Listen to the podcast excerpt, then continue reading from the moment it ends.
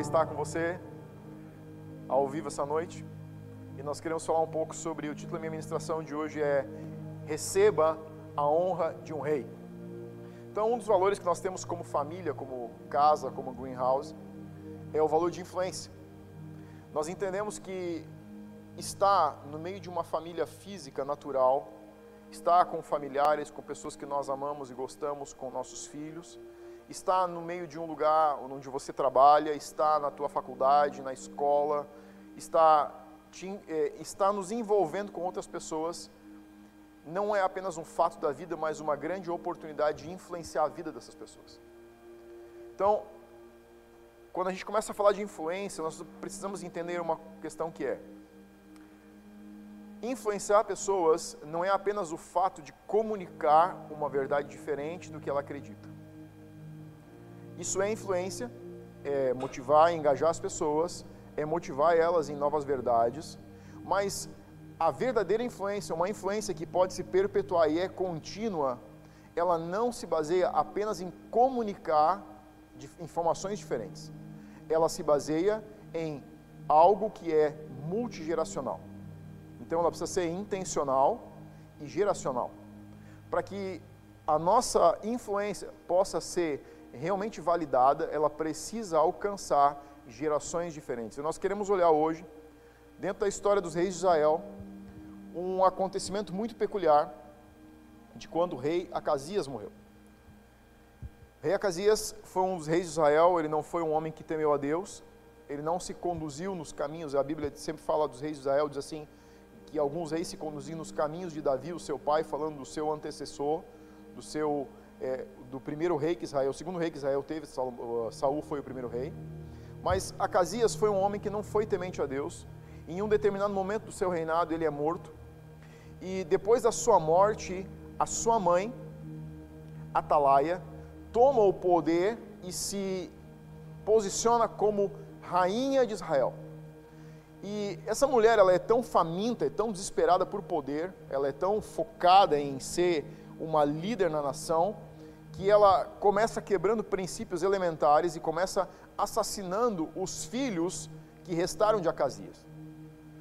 E para que pelo menos um dos filhos não fosse morto, um dos filhos, talvez, pelo que a gente entende da Bíblia, o filho mais novo de Acasias, Joás, foi colocado em uma câmara secreta e foi protegido durante seis anos para que ele fosse, sua vida fosse preservada até que ele estivesse em uma idade onde ele pudesse governar. Então, o que se entende pelas, pelos cálculos que nós fazemos é que Joás tinha um ano de vida quando a sua ama, naquela, naquela época se tinha uma ama de leite para cuidar dos filhos, a, que a sua ama resguardou esse menino em uma câmara e ele foi cuidado até os seus sete anos. E eu quero que você abra a tua Bíblia em 2 Crônicas, capítulo 24, versículo 1, a gente vai começar a ler um pouco aqui e vamos retirar algum, tirar alguns princípios de ensino dessa palavra. Segunda Crônicas, capítulo 24 e versículo 1, começa a falar do reino, o reinado de Joás, que é esse menino que é neto de Atalaia, é filho de Acasias. Então o versículo 1 diz o seguinte: Tinha Joás sete anos de idade quando começou a reinar e 40 anos reinou em Jerusalém. O versículo 2 já começa fazendo uma afirmação que é um tanto impactante. Diz assim: Era o nome da sua mãe, Zíbia de Berseba, e aí continua: Fez Joás o que era reto perante o Senhor todos os dias. E é o final da frase é que impacta diz: do sacerdote Joiada. Então o que nós começamos a entender é que Joás viveu de forma reta como a expectativa de Deus sobre a sua vida, enquanto Joiada, que era o sacerdote nesse tempo, que havia sido a pessoa que havia trabalhado para resguardar esse menino, era vivo.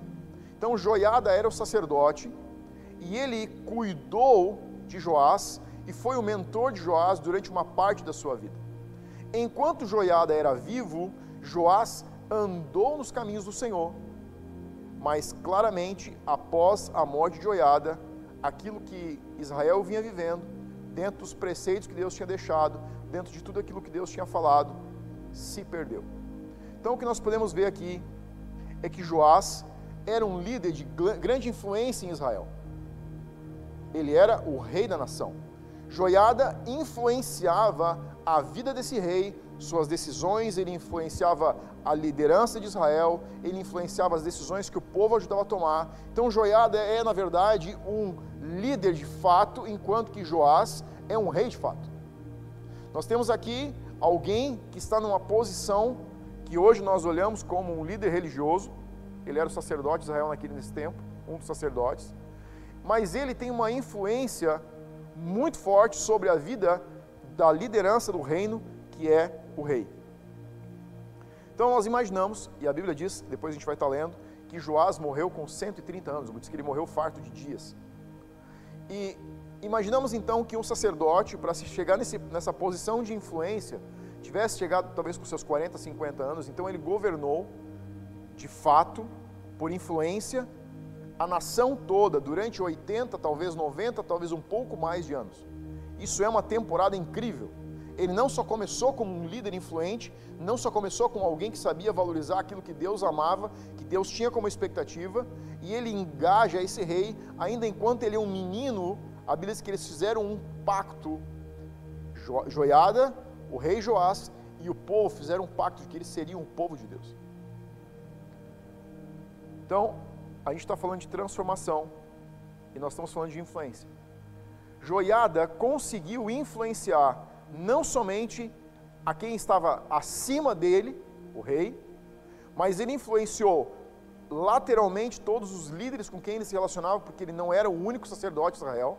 Então a gente está falando de uma liderança, de uma influência que é para cima, ele está influenciando o líder que está acima dele, ele está influenciando lateralmente os líderes da nação durante 80, 90 ou mais anos, e ele está influenciando o povo como sacerdote. Nós temos aqui um líder completo. Ele entende que ele está numa posição e que essa posição que Deus colocou ele é com um propósito.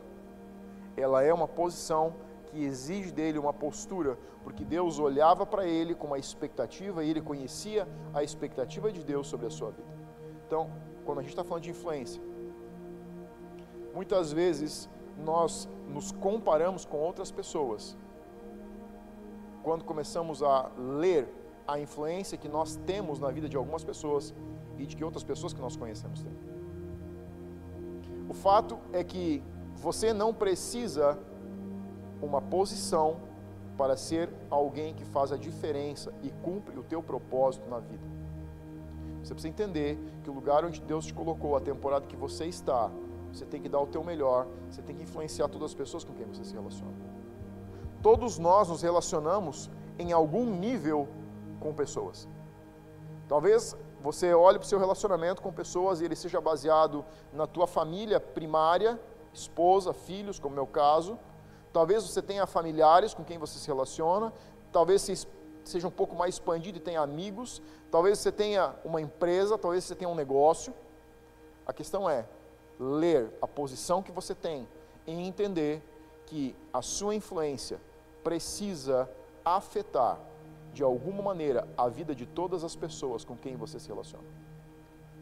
Quando eu estou com pessoas, se eu estou jantando na casa de alguém, se eu estou num tempo de discipulado, num tempo de mentoreamento, se eu estou conversando com alguém, a minha preocupação quando eu vou embora dessa conversa, quando esse tempo termina é: que diferença eu consegui fazer na vida dessas pessoas depois dessas duas, três, dessa uma hora, desses 30 minutos que nós tivemos juntos? E é uma brincadeira que eu sempre faço. Se você puder ir mal embora, eu vou ir bem embora. Mas se você for bem embora, provavelmente eu esteja mal, porque eu não consegui causar algum nível de impacto no tempo que nós tivemos juntos, tentando remir o tempo que nós temos. Então, Joiada sabia que onde ele estava, a posição que ele ocupava, era com um propósito, ela não era um benefício, ela não era um título de promoção, essa posição era um lugar que Deus tinha colocado ele para influenciar a nação. A transformação de influência é consistente quando ela parte do ensino e não do controle. Por que, eu estou te dizendo isso? Quando a influência que nós estamos causando é baseada no controle, ela não tem o poder de transformar, ela tem apenas o poder de mudar o status quo. Qual a diferença entre transformação e mudança do status quo? quando você tem uma ferramenta externa para causar mudança e não a influência como fonte de transformação, quando o meio externo se extinguir, automaticamente todo o ecossistema vai voltar para o seu estado original. E a gente vai estar olhando isso um pouquinho mais hoje. Então, eu quero te dar um exemplo sobre isso. Por exemplo, se os meus filhos precisam da minha presença para serem educados na casa de um amigo, na casa de uma outra família, é porque eles não são educados, é porque eles são mal educados.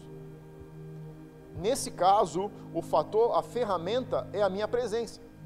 Então, se eu preciso estar presente para que eles manifestem educação, respeito, é, honra com as pessoas mais velhas, então eles não são pessoas honradas, elas não são educadas, então eles não são crianças que estão sendo ensinadas, eles apenas estão sendo manipulados por um fator de autoridade.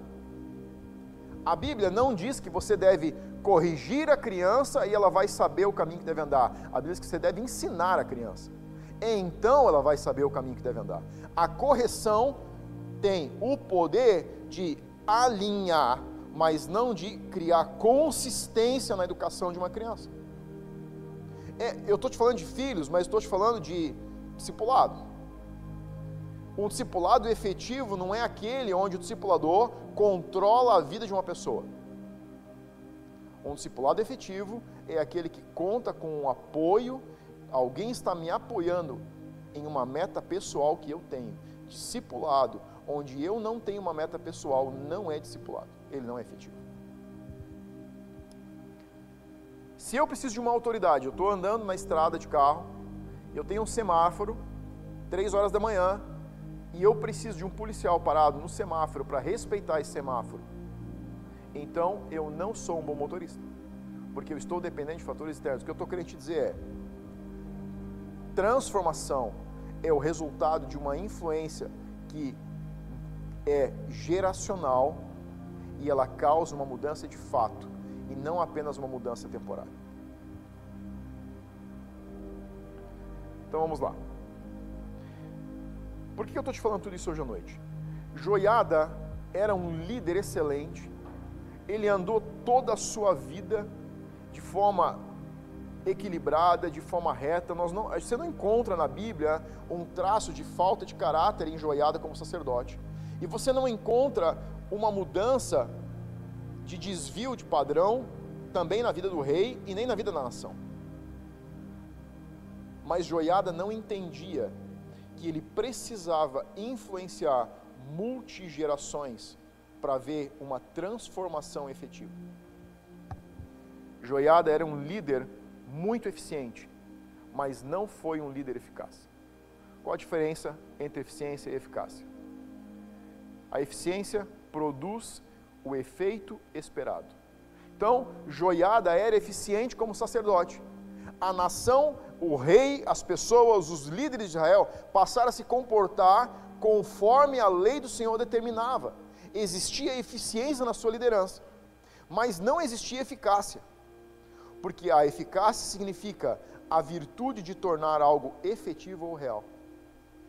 O comportamento do rei, o comportamento dos líderes e o comportamento da nação de Israel não eram reais, eles eram falsos, porque eles eram manipulados. Entenda a palavra manipulado como algo que eu estou dizendo sobre condução. Eles eram conduzidos pela sacerdote que tinha um relacionamento com Deus fiel. A família de Joiada se relacionava assim, porque ele tem um filho depois que vai entrar em ação e vai ser morto por esse mesmo rei que Joiada protegeu. Então, a correção tem o poder de ser eficiente, mas o ensino tem o poder de ser eficaz. Olha o versículo 15 do capítulo 24. Leia comigo. Olha o que diz o versículo 15 envelheceu Joiada. Então aqui agora a Bíblia está voltando para o tempo onde Joiada está terminando seu tempo sobre a terra. E diz o seguinte: e morreu farto de dias. Era da idade de 130 anos quando morreu. Sepultaram-no na cidade de Davi com os reis. Para. Quem é Joiada? Ele é rei ou é sacerdote? Joiada era sacerdote. A Bíblia está dizendo que porque ele teve um poder de influência como um governante de fato na nação durante toda a sua vida, morreu de forma honrada e a honra póstuma que um maior que um homem poderia receber nesse tempo em Israel era ser enterrado junto ao túmulo dos reis. Se você olhar a história dos reis de Israel, você vai ver que todos os reis que não, todos não, alguns reis que foram drasticamente é, desligados da direção de Deus, que não respeitavam as leis de Deus, que faziam alianças com deuses diferentes de outras nações, que eles não foram enterrados junto com os reis, porque eles imaginavam que isso desonraria a memória daqueles reis que haviam lutado para sustentar os valores que Deus tinha dado para a lei de Moisés, a lei mosaica para Israel. Mas Joiada é um sacerdote e ele, de fato, teve tanta influência, causou tanta mudança, não transformação, mudança em Israel, que ele foi celebrado, ele foi honrado com a oportunidade de ser enterrado junto aonde os túmulos dos reis de Israel estavam. Então diz que ele foi sepultado na cidade de Davi com os reis, porque tinha feito bem a Israel e para com Deus e sua casa. Então a gente aqui tem três áreas Joiada afetou: Israel, a sua vida pessoal e a sua casa. Esse era um homem íntegro, um homem verdadeiro, um homem que sabia para onde estava indo, que sabia que o lugar que ele estava tinha um propósito essencial. Deixa eu dizer algo para você. Você precisa começar a olhar para a tua vida de forma que você entenda por que Deus colocou você onde você está. Essa é uma temporada que tem esticado muito a nossa consciência de por que estamos onde estamos. Temporadas como essa, uma temporada que a nossa geração ainda não passou, está sendo, nós estamos sendo esticados para entender os porquês de Deus, os comos de Deus, os o quês de Deus. Temos que, você precisa, como eu, começar a questionar a si mesmo, por que eu estou onde eu estou? Por que eu tenho poder de influência sobre essas pessoas? Para onde eu preciso dirigir essas pessoas? O que eu preciso revelar do coração de Deus para elas? O que Deus está revelando do seu coração para mim? Mas agora a nossa história começa a mudar totalmente de quadro. Joiada morreu, o rei ainda é um, é um homem jovem, e o versículo 17 diz o seguinte: Depois da morte de Joiada, vieram os príncipes de Judá e se prostraram perante o rei, e o rei os ouviu. Ó, esse versículo, se você ler rápido, ele passa desapercebido. Mas aqui começa a entrar em cena a falta da eficácia da liderança de Joiada. A falta de eficácia diz o seguinte: depois da morte de Joiada vieram os príncipes de Judá, ou seja, os príncipes não vinham enquanto Joiada era vivo. A presença do sacerdote era uma presença tão forte, tão impactante, que uma segunda geração de líderes queria se levantar em Israel, não se aproximava, porque essa liderança ela era reta, ela era uma liderança equilibrada, ela era uma liderança de acordo com a lei que Deus tinha estabelecido, ela tinha um propósito, ela atendia o propósito de Deus, mas ela não conectava multigerações. Depois que Joiada morreu, os príncipes vieram, se prostraram perante o rei e o rei os ouviu. Ou seja, o que a Bíblia está dizendo aqui é que eles não tinham uma voz ativa perante esse grande líder e sacerdote que era Joiada. Se nós queremos conectar gerações, elas precisam ser ouvidas e valorizadas. Se você quer conectar com o coração dos teus filhos, você não conecta com eles por muito falar. Por mais que você tenha palavras de sabedoria, por mais que você tenha palavras de conhecimento, por mais que você tenha palavras de revelação, eles precisam ser valorizados na sua comunicação. E eu levo isso às vezes para dentro do meu casamento. Quantas vezes eu paro para conversar com a minha esposa? Quantas vezes ela consegue ter voz para se comunicar em um nível de intimidade com alguém com quem ela vive e que é um líder, um pastor? Muitas vezes nós concentramos a nossa vida na integridade, na retidão, e eu não estou te dizendo para não fazer isso, essa é a essência daquilo que Deus espera do ser humano. O que eu estou dizendo é: não tire nada disso, mas acrescente a isso a capacidade de sentar e ouvir pessoas ao seu redor. Ouvir seus filhos, ouvir seus amigos, ouvir os seus líderes, ouvir sua esposa, ouvir o seu marido. Ter comunicação, porque a comunicação estabelece conexão. Comunicação significa respeito, comunicação significa honra, comunicação significa que eu estou parando tudo que eu dou importância, porque você é mais importante que tudo que eu estou fazendo. O meio ambiente está mudando. E aí o versículo 18 diz: Deixaram a casa do Senhor de seus pais e serviram a postes ídolos, e os ídolos, e por sua culpa veio grande ira sobre Judá e sobre Jerusalém. Não que não possa existir sabedoria entre pessoas jovens, mas esses jovens príncipes não são sábios.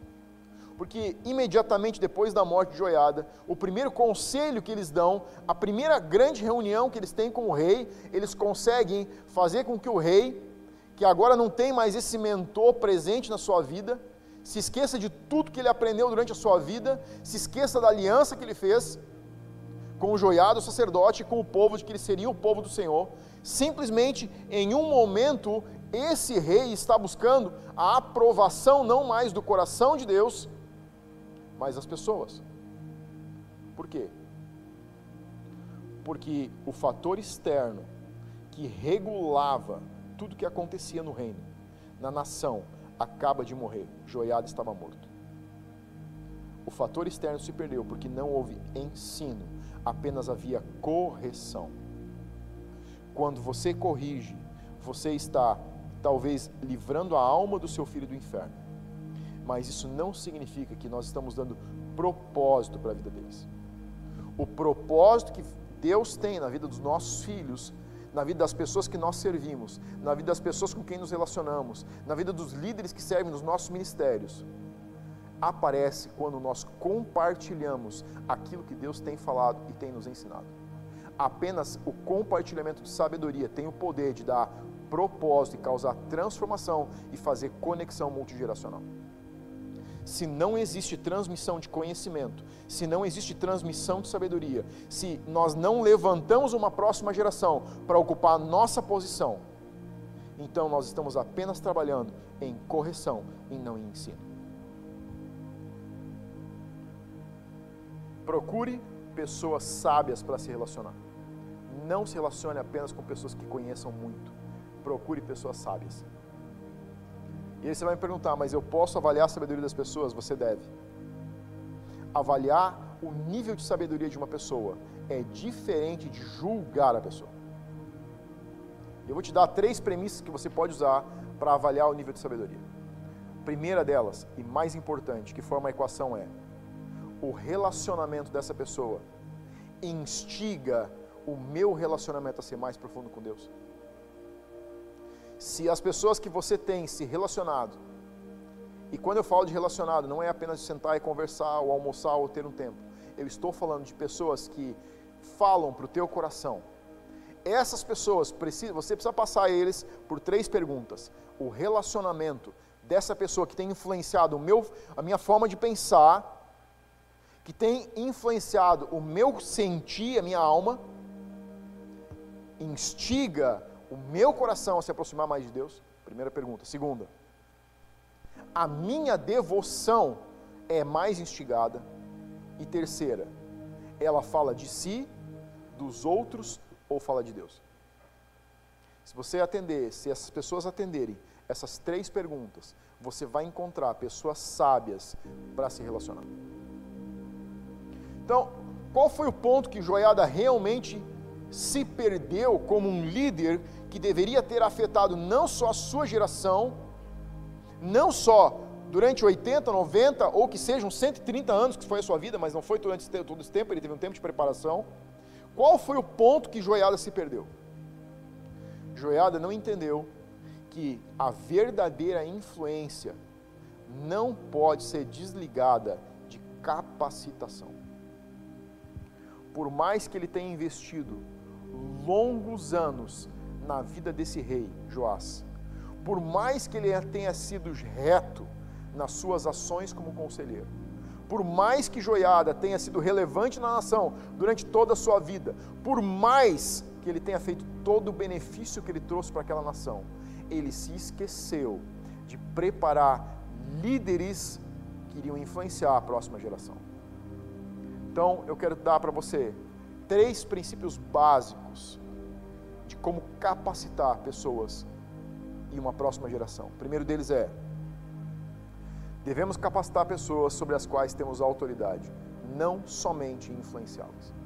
Então, qual a diferença entre, ou o que seria esse plus de capacitação? É o compartilhamento daquilo que você já tem aprendido, para que eles não precisem trilhar o caminho do zero. Eu ouvi uma frase, alguns anos atrás, que te classifica isso muito bem. A próxima geração não precisa colocar novos fundamentos se nós prepararmos eles para construir para cima. Muitas vezes nós estamos querendo que as próximas gerações, as gerações subsequentes, coloquem novos fundamentos nós temos que colocar os fundamentos e nós temos que preparar os nossos filhos, os nossos discípulos, as pessoas que nós mentoreamos, toda a nossa liderança, a nossa família, os filhos dos nossos discípulos, os filhos dos nossos membros, para que eles possam construir um novo pavimento, para que o nosso fundamento, o fundamento que nós colocamos, seja tão sólido que eles não precisem gastar tempo naquilo que nós já fizemos. Se nós queremos ter certeza do nosso investimento, precisamos investir em novas gerações e não somente em líderes. O maior investimento que uma igreja pode fazer é nas famílias. Porque quando nós investimos em famílias, nós investimos realmente naquilo que vai ser contínuo quando nós já não estivermos mais. Se você faz parte da Green, se você é um dos membros dessa casa, se você faz parte da equipe de voluntários e você não sabe onde conectar os seus melhores talentos, deixa eu dizer algo para você. Existe uma área na qual você pode conectar e que pode fazer render muitos frutos. É a área de crianças, os flashes. Se você não sabe onde investir o talento que você tem, a formação que você tem, se você não sabe onde colocar o teu tempo, o teu tesouro, o teu talento, para que ele renda dividendos eternos, coloque na área de crianças. Você pode capacitar líderes, mas eles afetam só uma geração. Mas você pode capacitar líderes e levantar líderes da próxima geração, e você vai estar, pelo menos, atingindo três gerações, não só mais uma. Você sabe qual foi a falha desse grande líder? Ele afetou uma geração se ele tivesse gastado mais tempo afetando a vida desses príncipes que iriam vir, Israel não teria se perdido, não teria perdido talvez um dos melhores tempos, os melhores anos que a nação teve. O rei não teria se perdido, porque Joiada teria investido em uma geração que estava por vir. Se você me desse hoje 2 milhões de reais, eu investiria 10% em mídia, 10% em pessoas e 80% em crianças. E eu teria a melhor igreja de crianças que esse Brasil conhece. Porque eles são o futuro, enquanto nós somos o presente. A Bíblia diz: filhos não são para enricar pais, mas pais para enricar filhos. Sabe o que é isso? Nós devemos entesourar para as gerações que virão e não usar os filhos como mão de obra de promoção do nosso, da nossa vida, do nosso ministério, do nosso trabalho. Número dois, antes disso, muitas famílias criam bolhas de proteção ao redor dos seus filhos. Deixa eu dizer algo para você: você não pode, você não tem o poder, você não tem a capacidade de criar uma bolha de proteção dos seus filhos. Mas eu vou dizer algo para você hoje à noite: você pode criar um círculo proteção quando você entende que compartilhar o que Deus tem feito na tua vida na vida de outras pessoas, para que eles ensinem os seus filhos aquilo que os teus filhos estão aprendendo, vai criar um círculo de influência que é muito melhor do que qualquer bolha que você pode criar. Você não vai proteger os teus filhos tentando criar uma bolha, mas você pode motivar, inspirar e influenciar as pessoas com quem eles vão se relacionar daqui a 5, daqui a 10, daqui a 20 anos. Número 2. Relacionamentos. Para capacitar pessoas, influenciar pessoas e produzir transformação, precisamos nos relacionar com pessoas. Thomas Carlyle, escritor do século XIX, disse: um homem, um grande homem, compartilha sua grandeza pela forma como trata pequenos homens. Talvez algumas pessoas com quem você esteja se relacionando imaginem ser pequenas. Deixe eles perceber através da honra, através da sua vida, através da gratidão, a grandeza que eles carregam. Quando nós nos relacionamos e deixa eu dizer algo para você, saia do óbvio. Sabe que às vezes a gente perde de dizer grandes coisas por imaginar que elas são óbvias. Essa semana eu falei 15 vezes em um dia para minha esposa que eu amava ela. Intencionalmente. Porque depois que eu disse a primeira vez, eu disse, por que, que eu não diria a segunda vez? E depois que eu disse a segunda, eu pensei, por que, que eu não diria a terceira? Porque é óbvio. Mas por que, que eu não posso dizer porque é óbvio? Cada vez que eu passava por ela em um cômodo da casa, eu amo você. Eu amo você eu amo você, sabe? Às vezes nós perdemos de dizer grandes coisas. E hoje pela manhã, quando nós acordamos, ela disse: Eu quero dizer que eu te amo. E quando ela disse aquilo, eu ouvi o Espírito Santo falando comigo: Aquilo que você semeou, você está recebendo de volta. E é engraçado que eu não havia dito nada para ela, mas ela disse para mim: Porque às vezes é tão óbvio e a gente acaba não dizendo. E hoje pela manhã eu acordei com vontade de dizer aquilo que é óbvio eu ouvi o Espírito Santo falando comigo, dizendo: quando você declara e sai do óbvio, você cria um ambiente sobrenatural para que aquilo se multiplique dentro de uma casa. Multiplique. Saia do óbvio. Declare o óbvio. Repita o óbvio. Diga uma vez, duas vezes, dez vezes, e você vai ver que você vai criar um círculo de proteção e não uma bolha de proteção. Algumas vezes pecamos porque não falamos aquilo que está claro. Uma das falhas de Joiada foi não se relacionar com a próxima geração de líderes que iriam afetar aquela nação. Eu fiquei lendo essa passagem essa semana e quase é impossível você imaginar que um homem que tem um perfil de liderança, ele não é o rei da nação, ele é apenas o sacerdote, e consegue entrar em um nível de influência, simplesmente um espectro total. Ele influencia líderes acima dele, líderes paralelamente, líderes para baixo, influencia a nação toda, mas não conseguiu ver que a maior influência seria se relacionar com uma geração que ele não conseguia se conectar.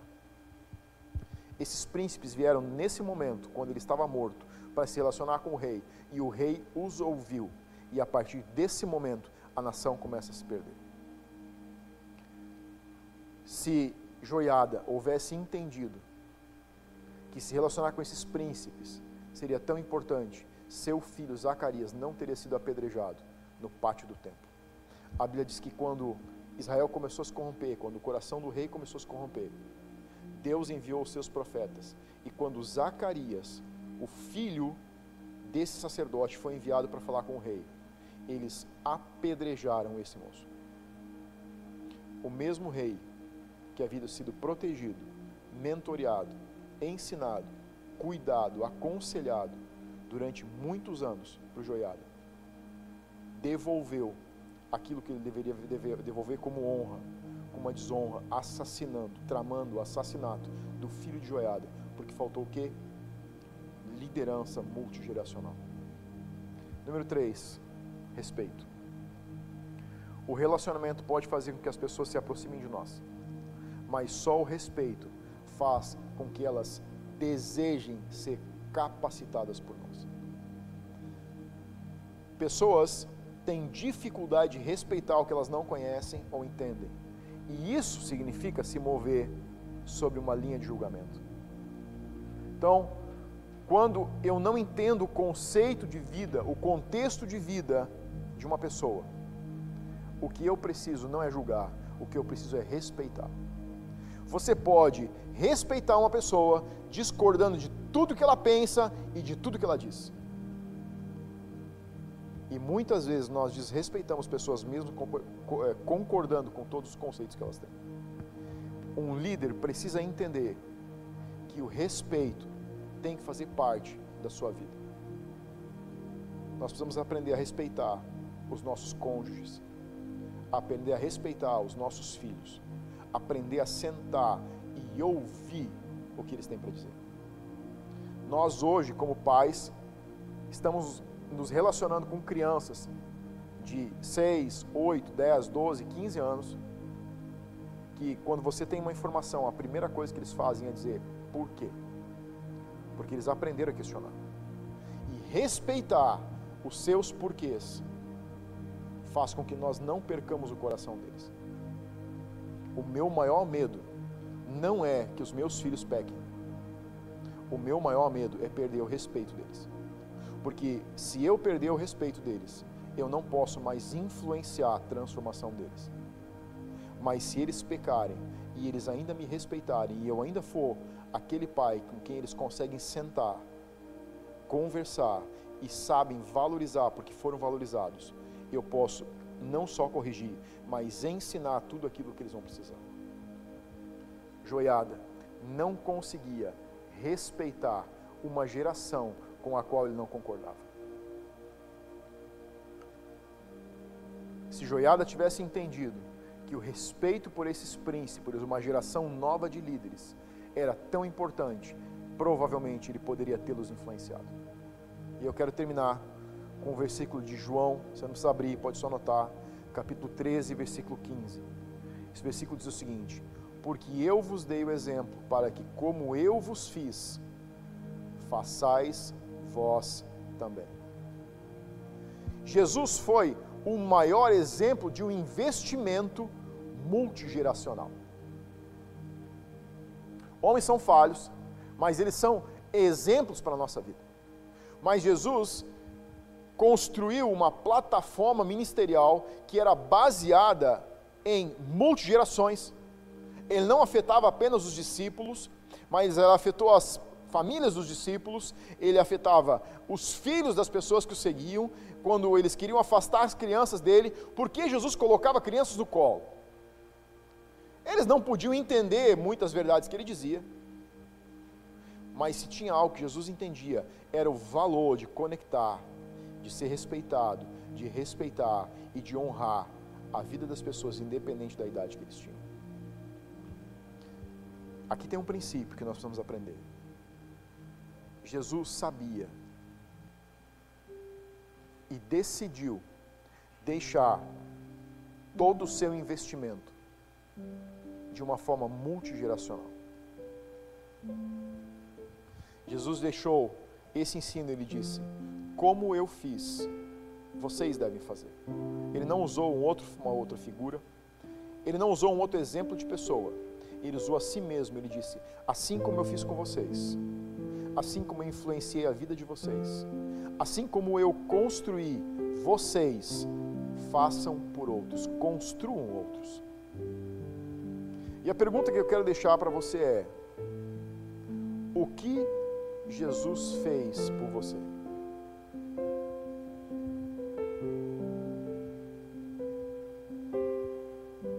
Onde você estava há 10, a 15, a 20 anos atrás? Quem era você há seis meses, há cinco anos, há 15 anos atrás, há 20 anos atrás? Para onde você estava indo antes de Jesus fazer por você? Assim como ele fez com você, faça você por alguém. A grandeza de um homem não pode ser encontrada nos seus tesouros a honra de um homem não pode ser encontrado no império. a honra e a glória de um homem pode ser vista na eternidade. Quando ele entende que é simplesmente a respeito de Deus e a respeito do seu próximo. Que é a respeito de olhar multigerações. Que é a respeito de ganhar muito dinheiro para ter a oportunidade de investir dinheiro,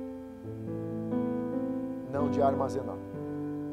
A única maneira de você carregar com você tudo que você está alcançando. Escuta o que eu vou te dizer agora. A única maneira de você levar com você para a eternidade tudo que você tem, que Deus tem te dado de oportunidade de conquistar, é semeando na vida de outras pessoas. É compartilhando a sabedoria, o conhecimento, a instrução, não só com eficiência, mas com eficácia. Jesus poderia ter sido o homem mais rico que essa terra já conheceu. Se ele multiplicou pão, ele poderia ter multiplicado ouro. E não precisava multiplicar, porque quando ele precisava pagar os impostos, ele disse para Pedro: vai lá e pesca um peixe, você vai encontrar dinheiro necessário para pagar o meu e o teu na boca de um peixe. Jesus poderia ser maior que César, maior que Hitler, maior que o maior governante, maior que os maiores governantes do mundo juntos. Mas ele decidiu ser pequeno. A Bíblia diz que ele foi o contrário desse grande homem joiada. Joiada foi honrado na sua morte, enterrado junto ao túmulo dos reis. A Bíblia diz que Jesus foi sacrificado fora da cidade como um ladrão. Sabe? a verdadeira sabedoria não é vista num grande império. Ela é vista em quantas pessoas nós conseguimos influenciar e afetar com constância.